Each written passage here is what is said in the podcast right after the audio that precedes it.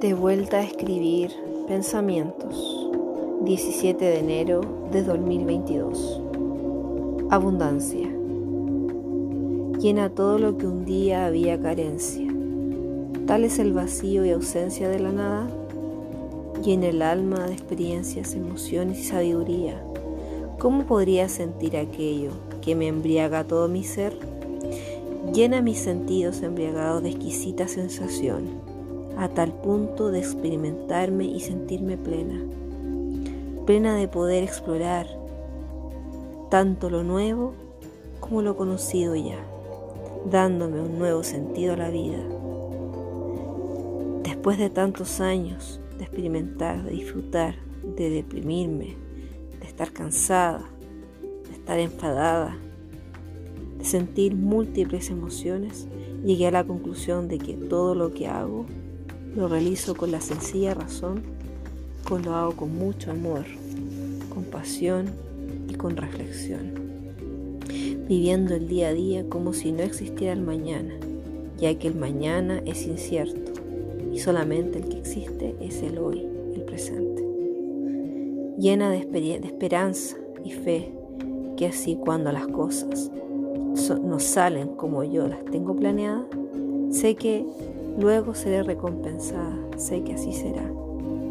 Aprendo de mi vida espiritual, que cada, cada día vela por mí, por mi, por mi presencia y mi conciencia en esta vida terrenal.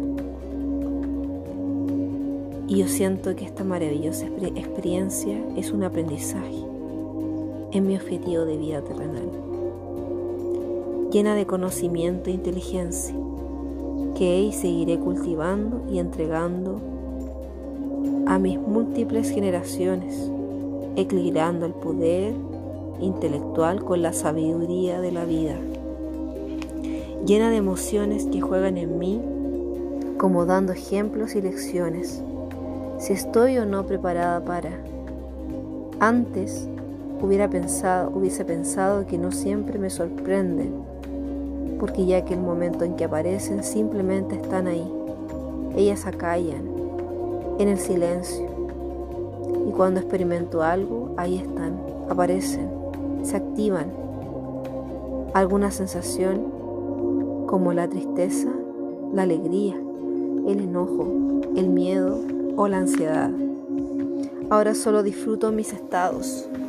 No clasifico ni titubeo en que si son o no son no son buenos ni malos, simplemente son lo que son. A veces pienso que todo es más interesante y entretenido con estos vaivenes de la vida y que no están sujetos a nada, simplemente a la experiencia que, que yo voy teniendo en la vida. Simplemente hacen su trabajo y reaccionan de acuerdo a lo vivido. A continuación, sencilla pregunta me he hecho durante todos estos años. ¿Qué es la abundancia? Es todo, por esta opción es para mí, es todo lo que se acerca al amor, es todo lo que pienso, lo que logré obtener, es todo lo que tengo, es todo lo que anhelo, lo que quiero en mi vida, es todo lo que percibo, es todo lo que llena en mi mente, en mi alma, en mi corazón, es todo lo que puedo aprender y obtener es todo lo que soy. ¿Qué soy? Soy perfecta. Soy amor.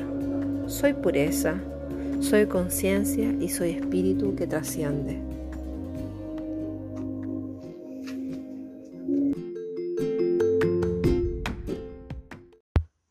Uh, well, I I will start uh, with uh, possi possible questions in my interview. First, what inspired do you become a teacher? At first, uh, well, the best reason to be a teacher was uh, that I want to know more about me and how will be a good teacher. I think that it's a really good question. Well, I think I thought that could inspire the positive impact toward my, my children's life. And I tried this by being kind caring, empathic, positive, and a good teacher too. I think these are some qualities that I learned in relation to my motivation, inspiration in my career. Two, how could you describe your teacher style? Uh, I'll desc- I go I could describe my teaching styles as a coaching and facilitator instead of offering offering answer to my students and I modulate the right questions and help there of demonstrations of group activities. They should find answers. I believe that the new generation lacks critical thinking and creative creativity. They could learn more all the time. 3. What teaching methods do you use in the last two years when uh, we are we were in pandemic? I usually use blended or called hybrid, but now I have incorporated in my classes gaming based learnings, student centered learnings, experimental learnings, and uh, project based learnings. And in addition, as uh, traditional learnings too. And finally, cooperative learning too is, is really important. Four, what steps do you take to ensure your students understand the lessons?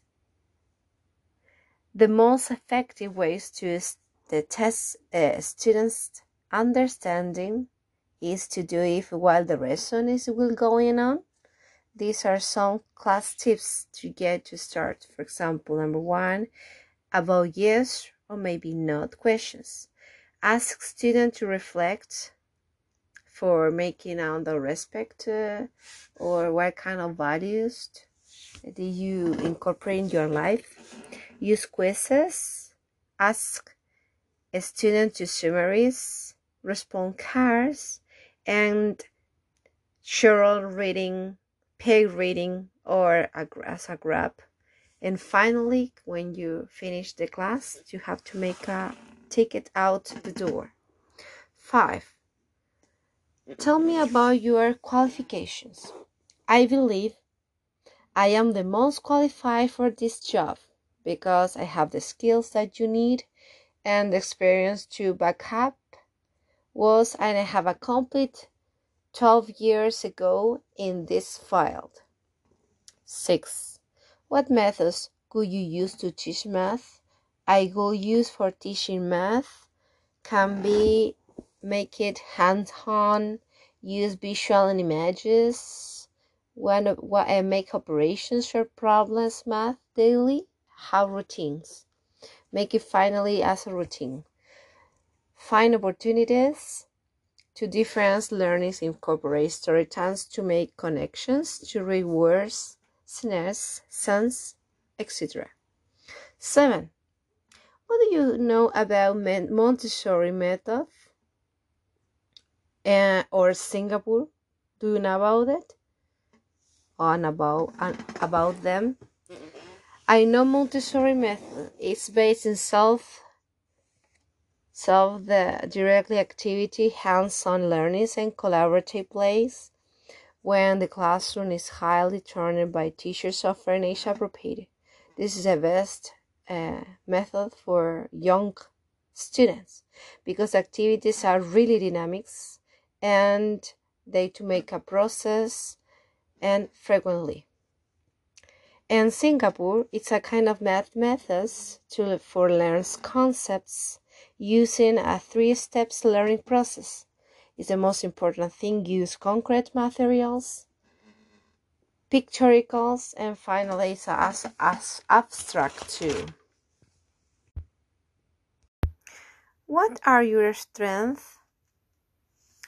I consider my leadership skills to be one of my greatest strengths are responsible, charismatic, respect, creative, passions, empathic, and I have a solid motivations. And I'm really good communicator. Thanks to my experience as a teacher, I have gained this ability for to improve my teaching experience because it's really important to explain clearly, motivating for to have an effective process of learning to my students. What about your weakness? Um, well, I think that I'm a little obstinate and late to my ideas. Sometimes it's hard to me for me to listen to the criticism of myself, even though I'm working on it.